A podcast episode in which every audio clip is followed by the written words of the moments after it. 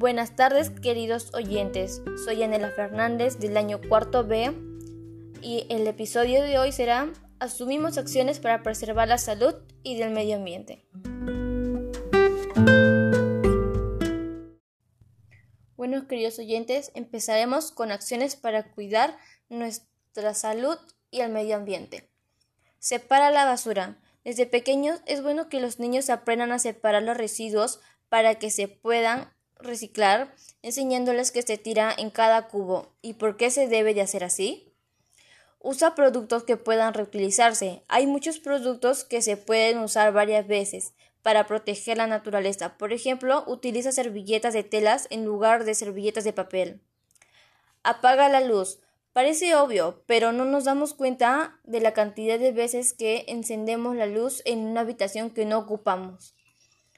Consume frutas y verduras ecológicas. Los productos ecológicos cuidan el medio ambiente porque es uno de los productos que no se utilizan fertilizantes ni otros productos contaminantes. Evita dejar los aparatos enchufados. Recuerda que los aparatos que están apagados pero siguen enchufados consumen energía, por lo que es importante desenchufarlos. Ahora que ya le presenté las acciones, ahora les presento cinco claves para mejorar nuestra salud y el medio ambiente. 1. Menos carnes y más vegetales. El cambio climático también afecta a la salud. Los fenómenos meteorológicos y el aumento de temperaturas y precipitaciones propician la aparición de enfermedades cardiovasculares, el paludismo o la malnutrición. Una dieta con menos carnes y más productos vegetales es la mejor receta para reducir nuestras emisiones de gases de efectos invernaderos, al tiempo de seguir una alimentación más saludable. 2. Camina siempre que puedas. Caminar no solo mejora la salud de tu corazón, sino la de tu ciudad. El tráfico motorizado se ha convertido en un problema ambiental de calidad de vida y salud. De hecho, se ha demostrado que cuanto menos contaminas este aire, mayor es la esperanza de vida. 3. Comparte bienes en vez de poseerlos. Hoy día, gracias a las nuevas tecnologías y el uso de las redes sociales, podemos reinventar las formas tradicionales de compartir, intercambiar, prestar, alquilar y regalar. Con ello contribuimos al ahorro de los recursos naturales, materias primas y energías y sus impactos sobre el medio ambiente. Y constantemente ejerceremos menor presión sobre el medio ambiente y sus impactos sobre la salud es lo que se denomina consumo colaborativo.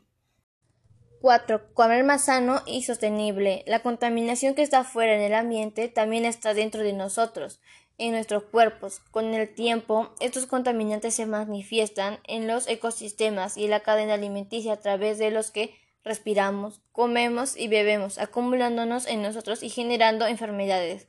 Así, entre estas recomendaciones de los especialistas se encuentra la de acercamiento a las tiendas y mercados agrialimenticios e incorporar a nuestra rutina el consumo de productos ecológicos que sean buenos para la salud y la naturaleza. 5.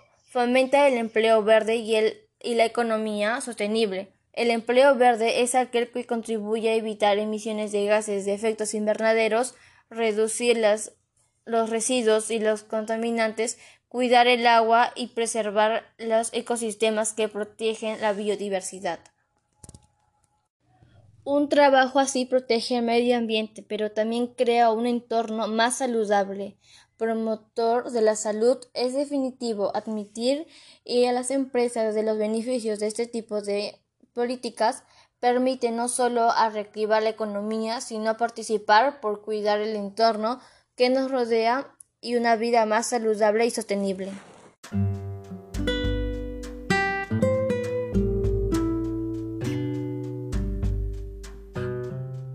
Bueno, queridos oyentes, este episodio ya acabó. Les agradezco por haberme acompañado en este podcast y espero que les haya gustado. Y recuerda, la naturaleza no es un lugar que visitar, es el hogar.